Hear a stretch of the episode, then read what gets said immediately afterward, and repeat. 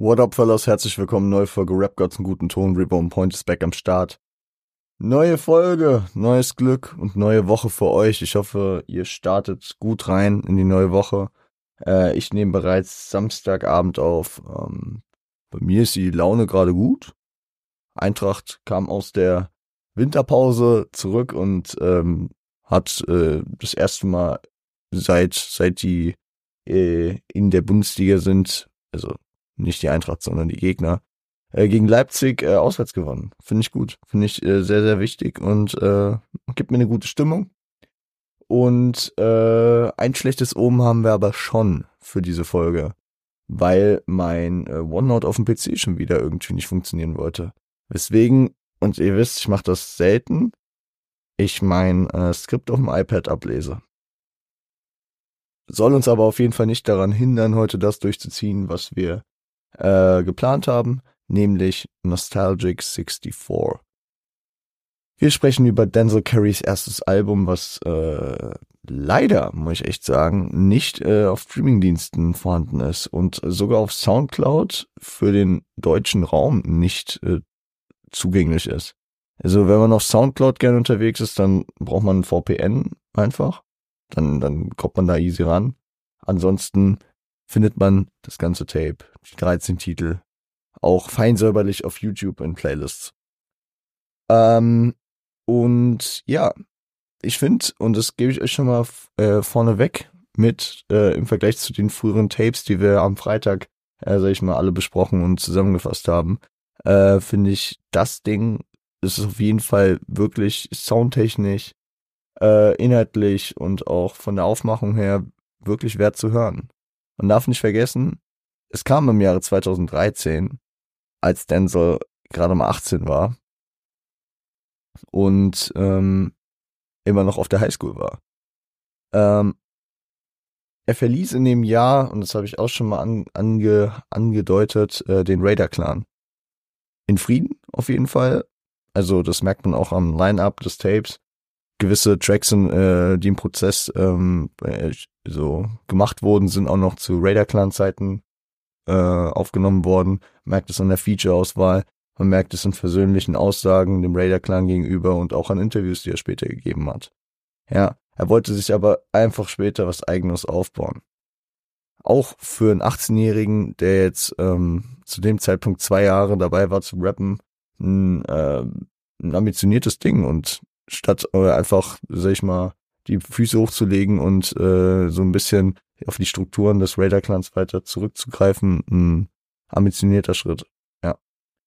Am, 3, am 3. September 2013 droppte dann das äh, Album Nostalgic 64 mit 13 Tracks und einer Runtime von 45 Minuten, was aber auch mit äh, längeren Instrumental-Passagen zu tun hat. Also ähm, das Cover ist von ihm selbst gezeichnet und er hat mal dazu gesagt, dass er das ähm, dabei sich inspirieren hat lassen bei einem Album, was äh, unverkennbar, wenn man sich äh, die Cover nebeneinander legt oder einfach nur in Erinnerung ruft, äh, Aquemini von ähm, Outcast ist. Dass ähm, Denzel jetzt hier sich bei Outcast inspiriert, beziehungsweise dass er dafür eine Affinität hat, das ist ja jetzt auch nichts Neues. Ich meine, er ist der Curious Killer und ähm, hat ja auch diverse Tracks schon auf den frühen Tapes gesampelt von äh, Andre 3K und Big Boy. Ich würde sagen, ich habe ich hab mir jetzt so ich, ich hatte gedacht, ich äh, suche einfach ein paar signifikante Tracks raus, habe dann aber beim Hören gemerkt, dass ich eigentlich über jeden Track ein bisschen zumindest was zu sagen habe. Deswegen, wir gehen durch. Das äh, Instrumental-Intro skippen wir jetzt einfach mal, aber wir, äh, ich habe tatsächlich über jeden Track mir ein bisschen was aufgeschrieben. Deswegen starten wir rein mit Zone Free. Ähm, wo er tatsächlich auch das einzige, sag ich mal, vermerkte Sample äh, des Albums drauf hat, nämlich Jokey Choke von DJ Sound äh, featuring ähm, bisschen klein Gang äh, Gangster Gold und MC Money. So. Ähm, hier spricht er über seine Gegend, natürlich die Zone Free, hat er auch schon in früheren Tapes besprochen. Und äh, der Track ist den Opfern gewidmet. So, ne? Ähm, die, die praktisch die Kriminalität, die Ganggewalt und was auch immer dort auf den Straßen mit sich zieht. Es spiegelt Leid und Tod wieder und hinterfragt auch so ein bisschen die zukünftigen Entwicklungen. Wo kann es denn noch hingehen? Wie schlimm kann es noch werden? Beziehungsweise ist da eine Besserung in Sicht? Und ja, die Frage, die Frage ist berechtigt.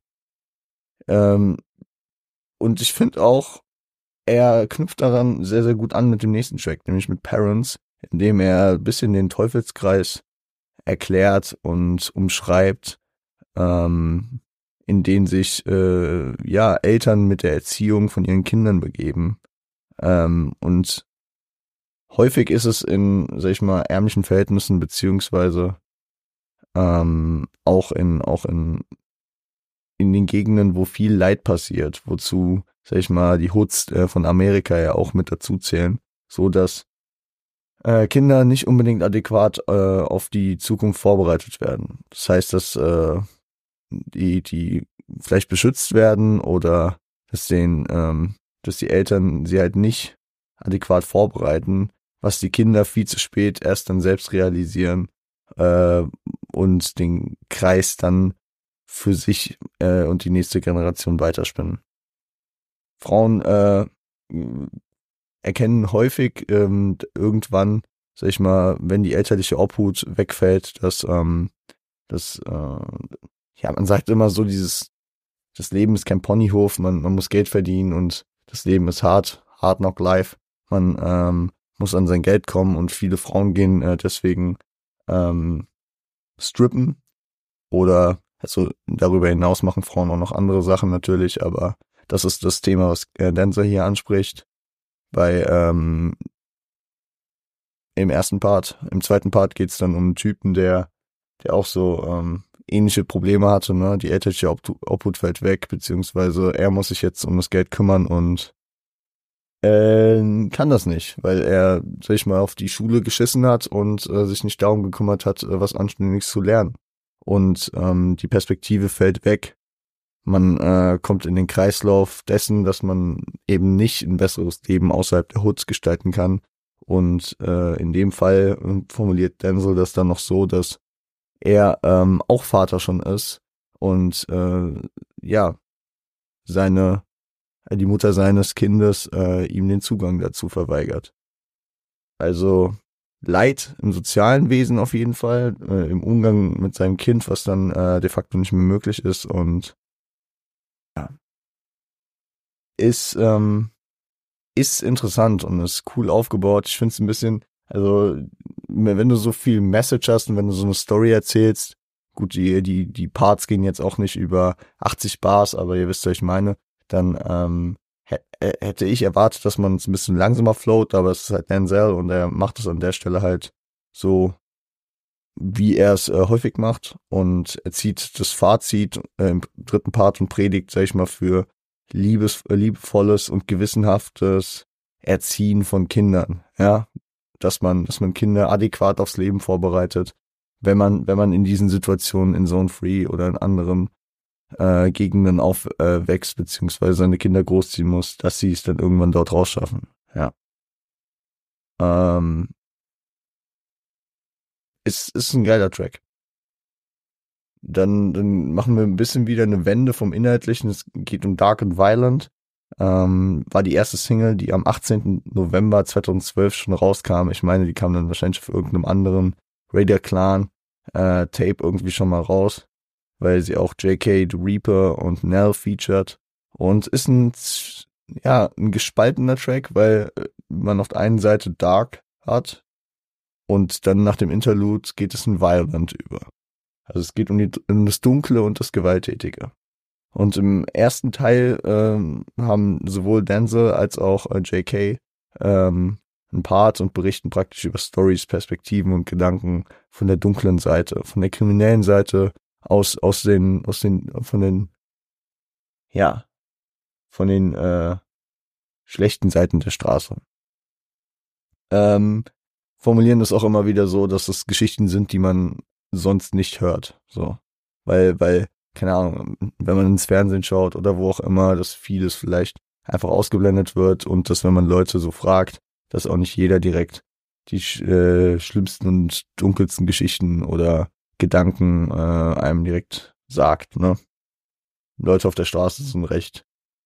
Also es gibt es gibt einige, die gern reden, so und äh, das ist aber meistens nicht so gern gesehen auf der Straße. Der zweite Part, Violent, ist dann ähm, sind dann wieder zwei Parts, nämlich von Nell und äh, Denzel und die äh, erzählen praktisch so eine Story aus der Hood, wo ein äh, Banküberfall, meine ich, ähm, durchgeführt wird und legen dort den Fokus sehr auf die Gewaltbereitschaft und die ausgeübte Gewalt, Skrupellosigkeit und äh, etwaige Aspekte von Bankrauben.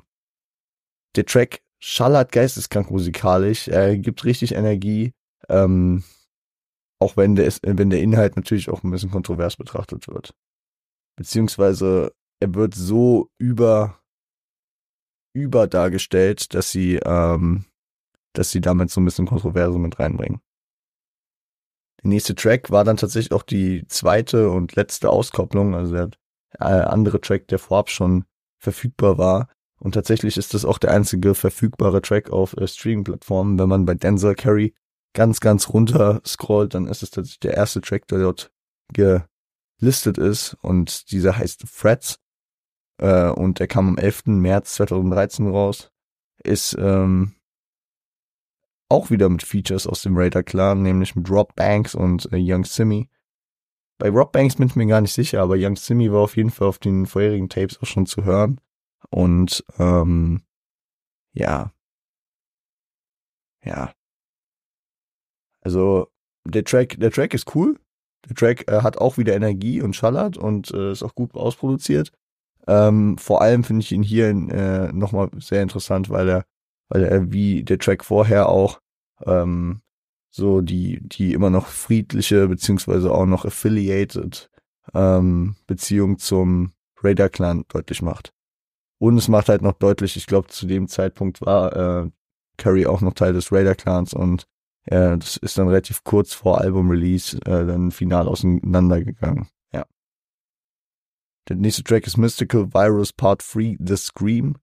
Ähm, baut auf auf äh, einer Reihe, die 2013 äh, gedroppt wurde. Der erste Part kam am 7. März, ist so ein bisschen, den gibt's nicht mehr auf Genius, aber auf YouTube kann man den finden. Der zweite Part kam dann im August, ähm, den findet man auf Genius. Und der dritte Part ist dann hier ähm, auf äh, Nostalgia 64, Nostalgic 64 und ähm, featured Lil Ugly Mane und Mike G. Also wieder Raider Clan Members. Man könnte meinen, hätte, hätte Carrie das nicht wortwörtlich gesagt und kommen ein, zwei Lines im späteren Verlauf dieses Albums nicht, hätte man äh, das auch einfach, also rein von der Musik schon fast nicht gemerkt, dass er nicht mehr Teil des Raider Clans Zeitpunkt ist. Und ähm, Mystical Virus ist, ja, diese Reihe dreht sich schon ein bisschen um diesen, um den Virus oder den Dämon oder ja, die intrinsischen Motivationen, den ungeraden Weg zu gehen, den viele, äh, ja, den viele Nee. Der, doch, der viele befallen hat. Ja, und der viel Leid und viel äh, falsche Entscheidungen äh, hervorgerufen hat. Und ähm, ist mir vorher gar nicht aufgefallen und ich würde es auch gar nicht, es könnte wieder sehr gereached sein, wenn ich jetzt einen konzeptionellen äh, Zusammenhang da sehen will, wenn man auf den nächsten Track schaut, dazu, könnte man sagen, dass Curry auf dem Track Widescreen ja, von einem Mystical Virus äh, befallen ist. Weil hier schiebt Curry auf Odd ganz, ganz wilde Filme. Er sagt halt auch dazu, dass er, dass er auf dem Track, dass die Message einfach ist, dass er auf dem Track miese Filme schiebt und erklärt, was er, was er da erlebt und yo. Über griechische Mythologie bis hin zu er ist der krasseste, ähm, kriegt irgendwelche Vergleiche. Ist, ich habe es nicht mehr ganz so im Kopf, äh, aber ich habe die Lyrics äh, mir durchgelesen, als ich den Track gehört habe und dachte mir so, okay, damn son. Du, du hast, du hast ein zu viel geraucht, Dog.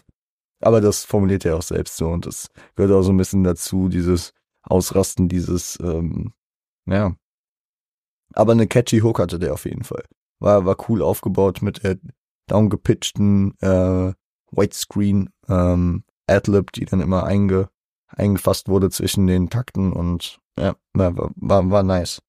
Und Widescreen fadet dann auch ähm, in, äh, in sozusagen den Titeltrack des Tapes, der, des Albums, sorry, ich bin immer so bei Tape, ähm, nämlich N64.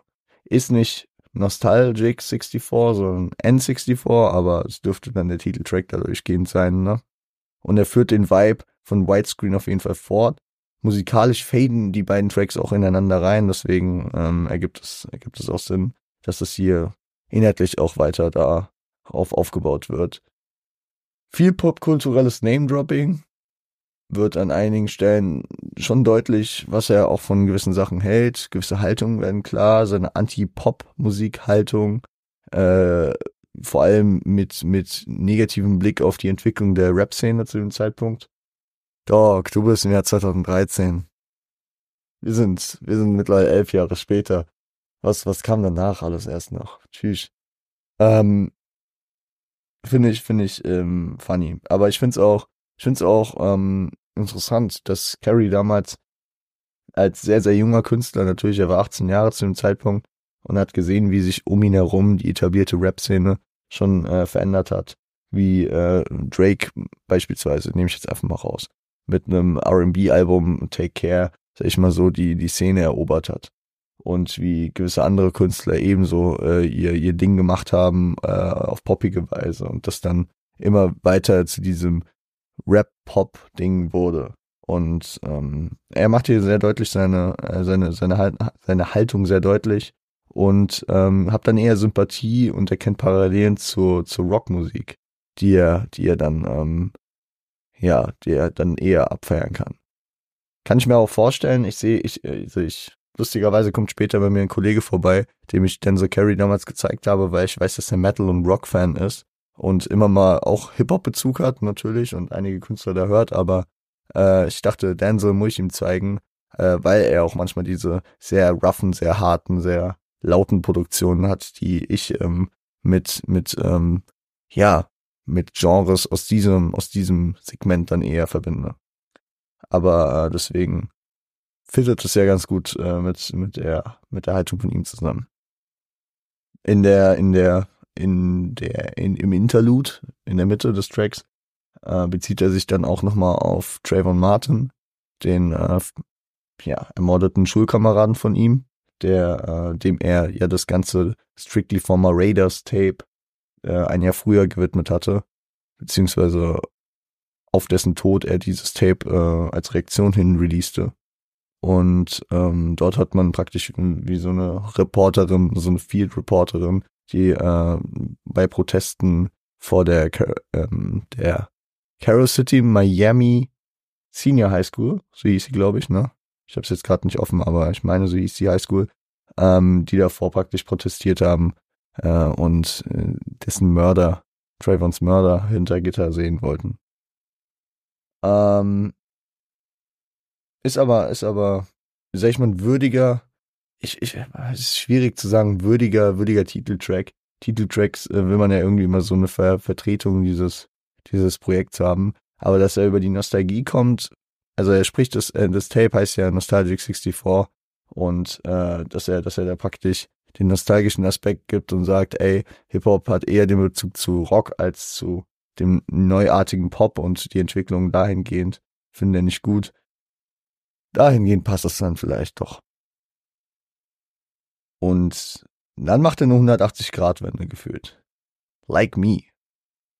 Like Me featuring Stephen A. Clark ist musikalisch so untypisch für Denzel Curry, äh, der damaligen Zeit vor allem. Also auf dem Mad My Eyes to Future Grind hätte ich das dann schon eher wieder gesagt, okay, ja, wundert jetzt bei dem Album jetzt nicht mehr ganz so viel, aber damals, so zwischen den Bangern, die hier gekommen sind, zwischen Dark und Violent, äh, Dark and Violent, Threads und äh, Widescreen, kommt auf einmal der hier um die Ecke und ist sentimental, thematisiert eine Frau und hat ein Gesangsfeature, ein so schönes Gesangsfeature. Ja, und hier richtet er sich halt, äh, halt an seine an seine große Liebe und will ihr klar machen, dass er der Beste für sie sei. Kommt, kommt ein bisschen auf Guard, catcht, catcht aber gut. Also ist ein schön umgesetzter Track. Auch wenn es sehr ja, sehr, sehr die, die emotional, okay, das ist auch immer, immer wieder so eine Sache. Die emotionalen Sichten einer Beziehung sind natürlich auch sehr privates äh, Zeug, so. Gewisse Argumente, die er dort äh, halt hervorbringt, warum er der Beste für sie sei, finde ich halt dann auch wieder so, okay, gut. Bisschen plump, aber äh, letzten Endes ähm, ist, ist der Inhalt nicht das, äh, was mich an dem Track dazu bringt, dass ich sage, ey, geil, darüber muss ich jetzt reden, weil ich finde einfach die musikalische Aufmachung sehr untypisch für Denzel, aber dafür dann auch wieder sehr cool umgesetzt. Und dann kommt die nächste 180-Grad-Wende. Er hat, er hat den Track wahrscheinlich einfach nur am Start und dachte, hm, kann ich den irgendwie da mit reinbringen? Ja, wo passt denn möglichst gar nicht? Und dann setze ich den da rein. Bei Talk That Shit ist äh, nämlich wieder ein harter Banger, ja, und hier warnt er Leute, die in der Hood auf hart machen und eigentlich nur Scheiße labern dass Gangster so, äh, sag ich mal, Quatschköpfe erkennen und äh, das auch ausnutzen, um äh, diese ja günstigen Gelegenheiten wahrzunehmen, äh, jemanden auszurauben beispielsweise und laut Denzels Beschreibung dann auch noch andere Sachen zu machen, die echt nicht so schön sind. Gibt mir ein bisschen Dark and, äh, Dark and Violent Vibes, weil er, weil er da auch sehr explizit wird von dem, was da passieren kann. Aber der, der Track ist als eine Warnung praktisch an die Großmäuler, die in der Hut auf Hart machen, aber die Konsequenzen davon nicht kennen, äh, sind, ja. Ähm, ähm, ähm, und dann, und dann gegen Ende des Tapes haben wir auch nochmal einen, einen ruhigeren Stretch, nämlich ab Benz.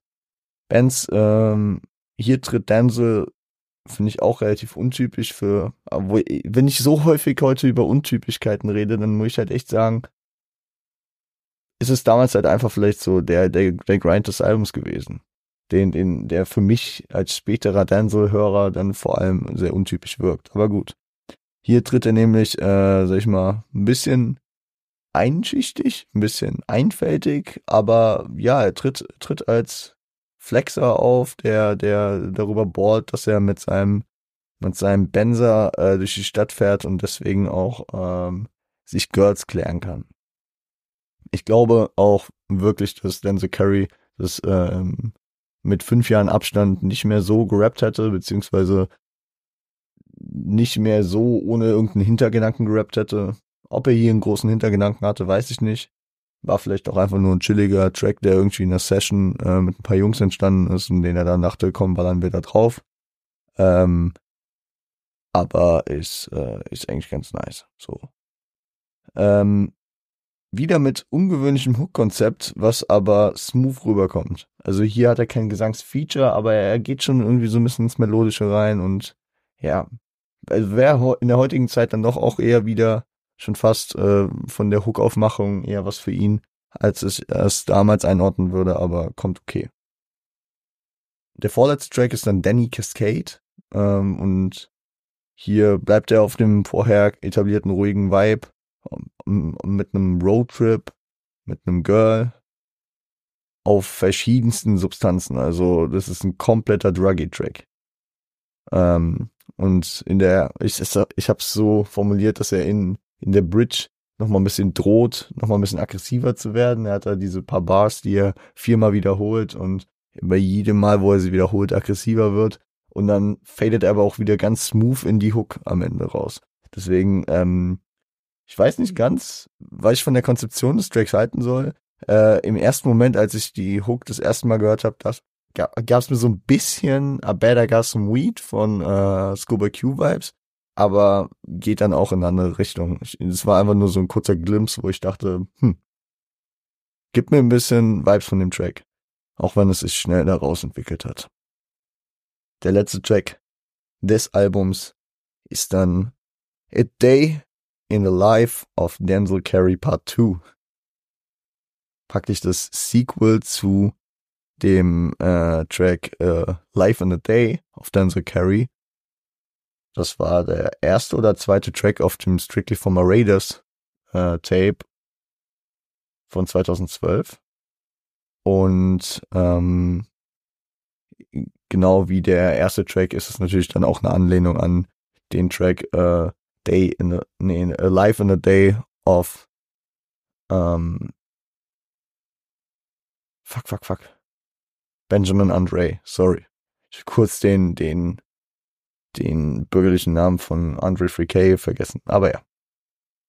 Ähm, ist praktisch ein evaluierter, eine evaluierte Version dieses Tracks, weil er auch wieder über seine Entwicklung spricht und sein Umfeld und seinen Tagesablauf so ein bisschen, der sich aber noch mal ein bisschen abgeändert hat. Er spricht über Leute, er spricht über sich selbst, aber er spricht vor allem auch über Leute äh, und sein, mit denen er sich umgibt, mit denen er sich nicht mehr umgibt, Leute, die gestorben sind und äh, beispielsweise auch über Straßenfreunde, von denen er sich jetzt einfach mit, mit denen es sich so ein bisschen verlaufen hat. Dann so geht einen eigenen Weg, dann so geht jetzt ähm, den Weg als Musiker und ist nicht mehr auf der Straße unterwegs. Auch so ein bisschen wie diese, diese Mann bei Hund-Thematik ne, von Oji Kimo. Finde ich aber auch geil. Oder die Thematik von To Pimp Butterfly von äh, Kendrick. Dass er, dass er praktisch einen anderen Weg einschlägt. Jetzt nicht im, äh, also im Guten mit den Leuten auseinandergeht, jetzt aber einfach der Kontakt gerade keinen Sinn ergibt. So. Man weiß halt nicht, ob es sich dann später dazu hin entwickeln könnte, an einen Punkt wie bei T-Pap zu kommen, dass er irgendwann zurückkommt zu den Leuten und ähm, und ähm, die ihn dann irgendwie nicht mehr ganz zu feiern, aufgrund dessen, wie sich der erstmal entwickelt hat. Aber äh, an dem Punkt sind wir nicht. Kommen wir irgendwann vielleicht hin. Sagt dann so irgendwann später in der Karriere was dazu. Hm. Ähm, ich habe ich hab die, die ganze Folge über nicht zitiert. Die letzte, also die Line aus, die letzte Line aus dem letzten Part will ich, will ich aber nochmal zitieren, weil die macht eigentlich äh, die perfekte Einordnung für sein damaliges Label Verständnis klar. Raider still the clan, but C9 is the future. Der Raider Clan ist praktisch nicht mehr seine Heimat, auch wenn alles gut weiterhin mit den Leuten ist aber er wollte seine eigene, sein eigenes Ding machen, seine persönliche Entwicklung nach vorne pushen und hat das C9-Label gegründet. Was es bis heute, meine ich, immer noch gibt. Genau. Das war's. Das war's, das war's, das war's. Und jetzt gebe ich euch natürlich noch ein Fazit. Denzel Carey Album. Nostalgic 64. Es könnte von also es unterscheidet sich natürlich in der Produktion von und in der Qualität von von den Tapes, die wir vorher gehört haben. Wir haben auf jeden Fall eine saubere Produktion, wir haben wirklich ein cleanes Soundbild, was was ja wirklich man könnte also natürlich könnte könnten Profis das jetzt nochmal unterscheiden davon, wie es heutzutage klingt, aber man kann es sich bedenkenlos geben und äh, es passt in Playlists und man hat jetzt nicht irgendwie übersteuerte Mikrofone, irgendwelche schlechten Abmischungen oder so. Nein, gar nicht. Das ist, das ist gute Qualität. Warum es aber ein Album ist und kein Mixtape, habe ich irgendwie für mich nicht verstanden. Also klar, er, er hat wahrscheinlich mit den mit den Produktionskosten und äh, vielleicht auch mit mit dem äh, mit dem Deal, der hintersteckt, vielleicht also mit mit der Aufmachung, ne, mit der Vermarktung ein bisschen was zu tun. Aber ich will damit einfach nur sagen, so von der Struktur her, da, da steckt noch nicht ein Konzept à la Tabu oder à la Melton Ice See Future hinter. Ja, die, die Tracks wirken für mich noch nicht so konzeptuell aufeinander abgestimmt, beziehungsweise einen roten Faden einer Story erzählend. Es ist äh, eine Ansammlung von guten Tracks und ähm, ich hatte keinen Skip wirklich. Es gibt ein paar Tracks, die ich fand ein bisschen äh, die, die haben mich mehr abgeholt, es gab Tracks, die haben mich weniger abgeholt, auf verschiedene Weise, weil Denzel ist ein Künstler, den ich gerne höre, um abzugehen. Es gibt aber auch äh, natürlich den introspektiven Denzel, den ich auch sehr feiere. Und ähm, teilweise wirkte das für mich so ein bisschen zusammengeworfen und ich habe da irgendwie nicht so die Konzeption dahinter gesehen. Klar, muss auch nicht jedes Album ein Konzeptalbum sein. Und klar war der Mann damals 18 Jahre alt, weswegen ich da jetzt gar nicht das Ding irgendwie haten will. Gegenteil, ich will, ich find's krass. Ich habe das Tape wirklich jetzt äh, die Woche irgendwann äh, das erste Mal gehört, das Album, und ähm, ich fand schade, dass ich es vorher nicht kannte. Ja. Weil ich habe Denzel Carey damals über Ultimate kennengelernt und dann äh, Tabu wahrgenommen und das, was danach kam, so äh, immer peripher bis mehr, ne? Aber jetzt ähm, muss ich sagen, dass das Ding auf jeden Fall bei mir vielleicht nicht in der Daily-Rotation stecken bleiben wird, aber ich werde darauf auf jeden Fall zurückkommen. Ja, wo ich mir bei Currywurst hier gesagt habe, hm, es klang, also es war schon cool von der Aufmachung, halt musikalisch scheiße, beziehungsweise Aufnahmetechnik scheiße. Ähm, das haben wir halt hier nicht mehr, ja. Und ähm, die Features sind gut eingesetzt. Man merkt, dass es einfach der Prozess ist. Man merkt, dass es ein friedvolles Auseinandergehen mit dem Raider-Clan ist. Und äh, da ist alles fein. Er hat Produzenten, die in den nächsten Jahren auch äh, noch weiter am Start sein sollten. Hier äh, Ronnie J hat äh, unter anderem Sachen produziert, der dann auch den legendären Ultimate produziert hat äh, im, Nach äh, im Nachfolgenden.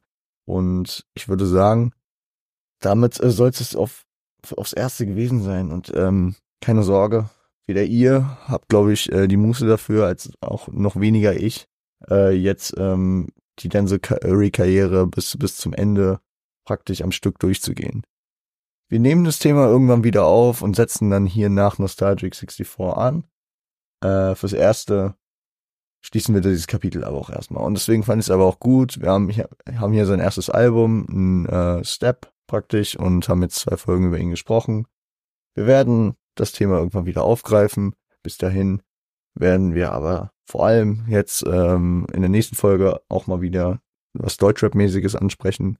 Klar, wir hatten vor einer Woche äh, Kimo, aber ich will, ich will so ein bisschen die Waage halten und ich hatte jetzt einfach für mich persönlich durch dieses Curry-Projekt, äh, durch diese zwei Folgen, ähm, die letzten Tage sehr, sehr viel, sehr, sehr viel halt von diesem US-Künstler gehört und habe jetzt auch mal wieder Bock, über was Deutsches zu reden vielleicht.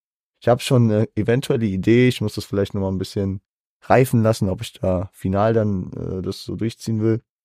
Wäre aber auf jeden Fall ein großes Ding, beziehungsweise ein Künstler und ein Projekt, was, was es auf jeden Fall wert wäre, meine Folge drüber zu machen. Mal gucken, ob es dahin kommt. Ich, äh, ich gebe euch doch gerne den Cliffhanger. Start gut in die Woche. Freut euch auf Freitag, wenn ihr es dann wissen wollt. Äh, passt auf euch auf. Stay strapped und seid lieb zueinander.